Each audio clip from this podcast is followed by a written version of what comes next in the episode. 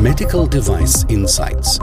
Ein Podcast des Jona Instituts für Medizinproduktehersteller, Behörden und benannte Stellen. Nach über drei Jahren des Wartens oder vielleicht auch eher des Bangens hat die MDR nun Gültigkeit erlangt. Und damit ist unter anderem auch eine Regel 11 in Kraft getreten, die Standalone-Software direkt betrifft. Und es betrifft natürlich dann auch die DIGA-Hersteller. Im heutigen Podcast möchte ich mit einem dieser DIGA-Hersteller sprechen, nämlich dem Dr. Philipp Heimann und dem Sven Büttner. Könntet ihr ganz kurz was über euch sagen, damit unsere Hörer wissen, mit wem ich spreche? Sehr gerne und äh, guten Morgen, Christian. Mein Name ist Philipp Heimann, ich bin Mitgründer und Geschäftsführer von Vivira. Vivira, das ist die App auf Rezept bei Rücken-, Knie- und Hüftschmerzen. Wir sind seit Ende Oktober im DIGA-Verzeichnis des BFARMs und ähm, für uns ist das jetzt im Kontext der MDR auch eine ganz spannende Frage. Ich bin hier auch mit Sven Büttner heute und bitte dich, Sven, dass du dich einmal kurz vorstellst. Guten Morgen, Professor Jona. Ich bin Sven Büttner, ähm, Head of Quality und Regulatory bei Vivira und als solcher dafür zuständig, alle regulatorischen Anforderungen, die für uns als DIGA-Hersteller gelten, äh, zu identifizieren und einzuhalten und eben auch unsere eigenen Anforderungen. Ja, damit sind wir, glaube ich, schon, schon mitten im Thema angekommen. Äh, was hat denn das für eine Bedeutung jetzt speziell auch für den DIGA-Hersteller, wenn das Produkt nicht mehr wie vorher in die Klasse 1, sondern in die Klasse 2a fällt? Das ist in der Tat eine spannende Frage. Wir diskutieren bereits seit dem Herbst 2019 bei Vivira intern, aber auch extern mit Experten diese Frage, was bedeutet eigentlich genau diese berühmte Regel 11 für uns als Diga-Hersteller? Wir sind ja aktuell eine Diga, ein Medizinprodukt nach der Risikoklasse 1. Und was impliziert eigentlich jetzt ganz genau diese Regel 11 heute für uns als Liga-Hersteller? Das Interessante für uns ist, dass das eigentlich immer noch nicht so ganz klar ist. Weder uns noch einigen der Experten, mit denen wir uns über das Thema unterhalten. Und das ist natürlich ein ganz zentrales Thema, denn die DIGA-Hersteller, die noch nicht nach der Regel 11 zertifiziert sind, müssen sich natürlich jetzt die Frage stellen, sind sie, Regel ein, sind sie Risikoklasse 1 oder sind sie Risikoklasse 2a? Und ähm, da bis heute ja noch nicht alle benannten Stellen MDR akkreditiert sind, ist das womöglich eine Frage, die weitreichende Konsequenzen für die Ligahersteller haben kann, weil wenn meine benannte Stelle noch nicht MDR akkreditiert ist, ich aber jetzt die 2a-Zertifizierung brauche, kann das ein durchaus auch längerer kritischer Pfad sein, auf dem ich mich da befinde, sodass wir und auch andere Liga-Hersteller ähm, sich deshalb diese Frage stellen, was genau bedeutet eigentlich die Regel 11 für uns heute? Also ich höre jetzt da zwei Sachen raus. Das erste ist das Problem, dass gewisse Dinge doch unklar sind. Und das zweite, selbst wenn sie klar wären, äh, es zu ziemlichen Konsequenzen nach extern führen kann, nämlich die Abhängigkeit, die du gerade geschildert hast, zur benannten Stelle. Nämlich in dem Moment, in dem eine, eine Software, eine DIGA-Anwendung eben Klasse 2a wäre, bräuchtet ihr die benannte Stelle und wenn die noch nicht akkreditiert ist, dann hängt für euch quasi diese ganze Sache.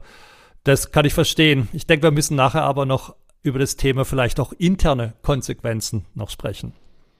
Absolut. Und deswegen jetzt auch von uns als Liga-Hersteller die Frage an ähm, dich, Christian, und an äh, das Jona-Institut. Ähm, ja, wann genau fällt denn eine Diga nach MDR in die Klasse 2a? In welchen Fällen besteht denn vielleicht die Chance, als Medizinprodukt der Risikoklasse 1 weiterzumachen? Gibt es diese Möglichkeit nun oder gibt es sie nicht mehr? Ja, die Regel 11 hat ja sozusagen in dem letzten Teil äh, spricht sie ja von alles sonstige Software äh, dürfte noch Klasse 1 sein. Jetzt müssen wir quasi oben reinschauen, äh, was ist denn alles sonstige? Und interessanterweise ist ja die erste Abzweigung im ähm, Regel 11 äh, Absatz A, die heißt ja, wenn die Software Informationen liefert, die man eben für therapeutische und diagnostische Entscheidungen benötigt oder die dazu dient, äh, äh, äh, therapeutische und diagnostische Entscheidungen zu treffen. Das heißt, wenn jetzt also das nicht die Zweckbestimmung wäre, sondern beispielsweise das Produkt direkt der Therapie dient, also nicht der Entscheidungsfindung, sondern direkt der Therapie, dann greift dieser Teil A nicht und dann wird man schnell weitergereicht. Ja, wenn man jetzt auch über diese physiologischen Prozesse, deren Beeinflussung mal hinweggeht, dann landet man nämlich im letzten Teil und dann gibt's in der Tat noch ähm, wenige Software, die in dieser Klasse 1 landet. Wir sind selber äh, über unsere Tochter, die Jona Medical, haben wir eins dieser Produkte in Klasse 1 auch in den Markt gebracht unter MDR. Also es gibt sie, äh, das ist vielleicht die erste, die gute Nachricht, aber so wie die Regel 11 geschrieben ist, ist es nicht mehr viel und viele benannte Stellen tun sich auch schwer, eben genau solche Fälle noch zu konstruieren. Aber jetzt, da die MDR in Kraft ist, dann tauchen die jetzt tatsächlich auf und wir haben eben Beispiele wie diese Produkte, die direkter Therapie dienen, die wir da noch einklassifizieren können. Ja, dann äh, vielleicht jetzt nochmal zu dem Punkt zurück, wo wir gerade eben waren. Du hattest ja geschildert gehabt oder ihr habt geschildert gehabt, ähm, was so die, die externen Abhängigkeiten sind. Ähm, was sind jetzt die Bedeutungen für euch selber? Also was ist jetzt der große Unterschied für euch, ob wir jetzt eine Klasse 1 Zulassung haben? Vielleicht können wir sogar noch drei Dinge unterscheiden. Klasse 1 MDD, Klasse 1 MDR und Klasse 2a oder höher ebenfalls MDR. Könnt ihr mal da aus eurer Sicht schildern, wie sich die drei Fälle unterscheiden? Auf jeden Fall, gerne. Bevor, bevor ich in die Unter oder bevor wir in die Unterschiede reingehen, würde ich erstmal auf die Gleichanteile äh, zu sprechen kommen, weil die sind doch recht erheblich. Also egal, ob ich unter oder ob wir unter MDD 1 oder unter MDR zulassen, ähm, die sind die Grundbausteine sehr, sehr ähnlich. Ich brauche in jedem Fall eine technische Dokumentation. Äh, unter der MDR ist es eben unter äh, Anhang 2 und Anhang 3 beschrieben und ich brauche in jedem Fall ein ähm, QM-System, welches nach 13485 zumindest zertifizierbar ist, besser natürlich zertifiziert. Das sind erstmal die Gleichanteile, die, die wir für uns sehen. Das heißt natürlich auch intern, dass wir diese beiden großen, ich sag mal, Projekte oder großen Bausteine bei uns implementieren. Also die technische Doku und das QM-System. Und die großen Unterschiede, die wir identifiziert haben, ich gehe jetzt mal so der Reihe nach durch, also von MDD1 auf MDR1. Ähm, wie gesagt, die Gleichanteile sind, es gibt Gleichanteile. Ähm, die großen Unterschiede, die wir ähm, identifiziert haben äh, von dem Sprung auf MDR1, ähm, wäre zum Beispiel die Anforderung an die Post-Market Surveillance, dann die PRRC, also die Person äh, die verantwortliche Person nach Artikel 15 MDR, Anforderungen an das Labeling, an UDI und äh, natürlich das ganze Thema Eudamed, was auch äh, äh, behandelt werden möchte. Und das ist der eine Teil. Und wenn man jetzt, wenn wir jetzt gucken von MDR1 auf MDR2a, ist der große Unterschied, das hatten wir eingangs auch schon gesagt, deswegen diese externen Abhängigkeiten, dass ich in jedem Fall eine benannte Stelle über die technische Doku äh, drüber gucken lassen muss und dass ich von der benannten Stelle dafür ein Okay brauche, dass das Produkt so in Ordnung ist. Und das ist so der, der oder die Hauptunterschiede, die wir äh, in den verschiedenen Klassen oder in den verschiedenen Unterschieden dann äh, einfach sehen. Wir haben gerade drüber gesprochen gehabt, jetzt was eben die Einflüsse der Klassifizierung sind und ja, es waren so Punkte wie die Person Responsible for Regulatory Compliance. Wir haben über UDI gesprochen. Wir haben über das Thema Einbindung benannter Stelle gesprochen. Das sind aber alles Dinge, die ja nicht direkt die Entwicklung, die Implementierung betreffen, oder? Nee, nicht die, genau, da haben Sie absolut recht, Professor Jona. Also der Entwicklungsprozess ist grundlegend erstmal der gleiche. 13485 muss ich einhalten, 62304 und andere Regularien oder Normen. Ähm, der große Unterschied von MDR1 zu MDR2a ist eben die Einbindung der benannten Stelle bei der Prüfung der technischen Dokumentation. Und je nachdem, ob äh, die benannte Stelle, mit der, mit, mit der man als Hersteller zusammenarbeitet, schon akkreditiert ist oder nicht, äh, ist es eben der kritische Pfad, über den wir vorhin auch schon geredet hatten. Also ähm, Im Normalfall dauert das ja auch schon äh, eine gewisse Zeit, diesen Prozess anzustoßen und zu durchlaufen. Ähm, Aber der Hauptunterschied ist eben darin, dass ich bei MDR2a zwingend eine benannte Stelle brauche, die meine technische Dokumentation prüft und für okay befindet, sodass ich in die Zulassung damit gehen kann. Eigentlich ist es ja eine gute Nachricht. Das heißt, wenn jetzt ein Hersteller von 1 auf 2a hochgestuft würde und er alles sauber gemacht hat, so wie das in den grundlegenden Anforderungen der Sicherheits- und Leistungsanforderungen gefordert wird. Und wenn er dokumentiert hat, wie das jetzt der Anhang 2 und 3 auch fordert, da macht es überhaupt keinen Unterschied. Ich denke, also ein Punkt, den haben Sie gerade genannt gehabt. Ja, klar, wir haben die benannte Stelle, die kann Dinge nochmal nach hinten schieben. Und was man in der Praxis manchmal sieht, ist, dass ja, weil jemand nochmal drauf schaut, dann im Detail vielleicht doch ein bisschen genauer gearbeitet wird. Aber von den regulatorischen Anforderungen spielt die Klassifizierung ja keine Rolle. Ganz genau. Und da möchte ich nämlich auch nochmal kurz ansetzen. Ähm, wir begrüßen das in diesem Sinne ja auch. Und ähm, wenn unsere benannte Stelle ähm, in der Lage wäre, uns MDR 2a zu zertifizieren, dann würde auch genau das zutreffen. Denn wir haben bei Ivira vor ähm, einiger Zeit eine richtungsweisende Entscheidung getroffen, dass eben bei uns Regulatory nicht als notwendiges Übel, sondern als Key Enabler für das Wachstum als Medizinprodukthersteller gesehen wird. Und deswegen ähm, ist es für uns vor allen Dingen wichtig, Klarheit zu haben. Ja, was sind wir denn nun? Das ist ja auch nicht unsere Entscheidung, ob wir 1 oder 2a sind. Und dann ähm, eben auch ganz wichtig, dass dann eben auch eine entsprechende benannte Stelle zur Verfügung steht. Genau. Da vielleicht noch die Frage an Sie, Professor Jona.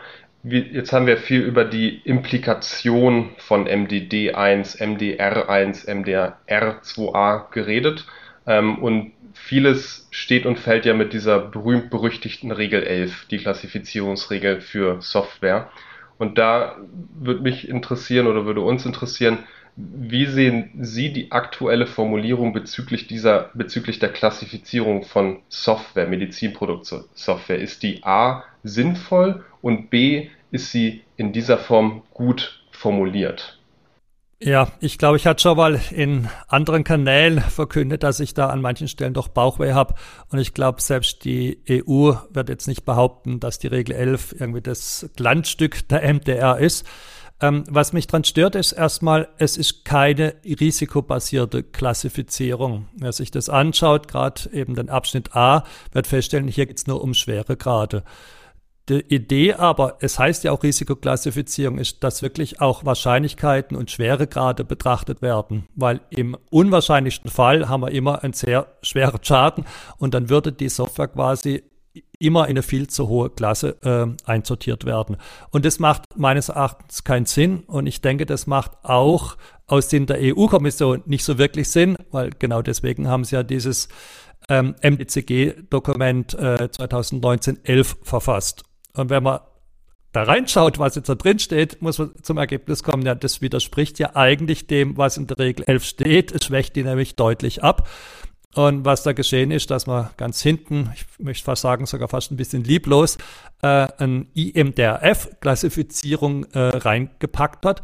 Und diese Klassifizierung geht nämlich jetzt wieder zurück Richtung Risiko. Ja, also auf einmal spielen nämlich jetzt dann doch irgendwie der Zustand des Patienten und die, der, die Direktheit des Einflusses auf das Gerät, auf die Therapie und auf die Behandlung dann doch wieder eine Rolle. Das heißt, wir gehen wieder Richtung Risikobasierung. Das finde ich erstmal sehr gut. Was ich nicht gut finde, ist, dass es eine Unklarheit jetzt eben darüber besteht, ja, was gilt denn jetzt? Mache ich jetzt Regel 11 oder gehe ich doch Richtung MDCG 2019-11, was eigentlich Sinn ergeben würde? Es gibt jetzt halt paar benannte Stellen, sagen ja, das, was im Gesetz geht, steht, das ist das Gesetz und da halten wir uns dran und es führt dann eben zu diesen viel zu hohen Klassen. Also erste Kritik, man hat den Fehler im Gesetz nicht verbessert, sondern hat den etwas lieblos versucht, mit dem MDCG-Dokument abzuschwächen. Das Zweite, was, wir, was ich nicht ganz optimal finde, ist, ähm, wir haben in diesem MDCG-Papier dann auch so ein paar Herleitungen oder Aussagen, wo man auch nochmal hinterfragen müsste. Ähm, beispielsweise, dass sie sagen, ja, wenn das Ding nichts anderes macht, als äh, Informationen abzuspeichern, weiterzuleiten oder einer simplen Suche auszusetzen, dann ist es nicht mal ein Medizinprodukt. Und das finde ich natürlich jetzt auch ein bisschen seltsam, weil hier wird Funktionalität beschrieben und sonst wird immer behauptet, es ist die Zweckbestimmung, die entscheidet und eben nicht die Funktionalität. Und das schafft meines Erachtens nochmal ein gewisses Chaos. Und der, der dritte Punkt ist, wir haben auch mit dem MDCG-Papier, das heißt mit Einschluss des IMDF-Klassifizierung, immer noch keine Möglichkeit, wieder in die Klasse 1 zurückzugehen. Das war jetzt ein Stück weit auch äh, beabsichtigt, aber man muss überlegen, ist es jetzt wirklich dann auch noch risikobasiert? Weil wir haben wirklich auch Produkte, da werden ganz banale äh, therapeutische Entscheidungen getroffen und dann landet man gleich in Klasse 2a, ohne dass was Schlimmeres jetzt passieren kann. Und ich denke, da brauchen wir noch ein bisschen mehr Handlungsleitung ein bisschen mehr Erfahrung, vielleicht dann auch später gesprochenes Recht, um da diese Klarheit zu bekommen, die ihr ja auch mit Recht äh, anmahnt. Ja, das wären meine Gedanken dazu. Ähm, ich denke, da haben wir uns einen guten Überblick verschafft über das, ähm, was die Klassifizierung bedeuten. Einmal für die DIGA-Hersteller, aber ich denke auch für alle anderen Hersteller von Standalone-Software. Wir haben unterschieden nochmal MDD versus MDR, MDR Klasse 1a versus den höheren Klassen und sind am Schluss sogar nochmal drauf eingegangen, ja, wie sollte denn das jetzt eigentlich weitergehen? Ja, herzlichen Dank, äh, Philipp. Äh, herzlichen Dank, Herr Büttner. Sehr, sehr gerne. Vielen Dank. Ja, dann bis zum nächsten Mal. Danke, dass Sie zugehört haben.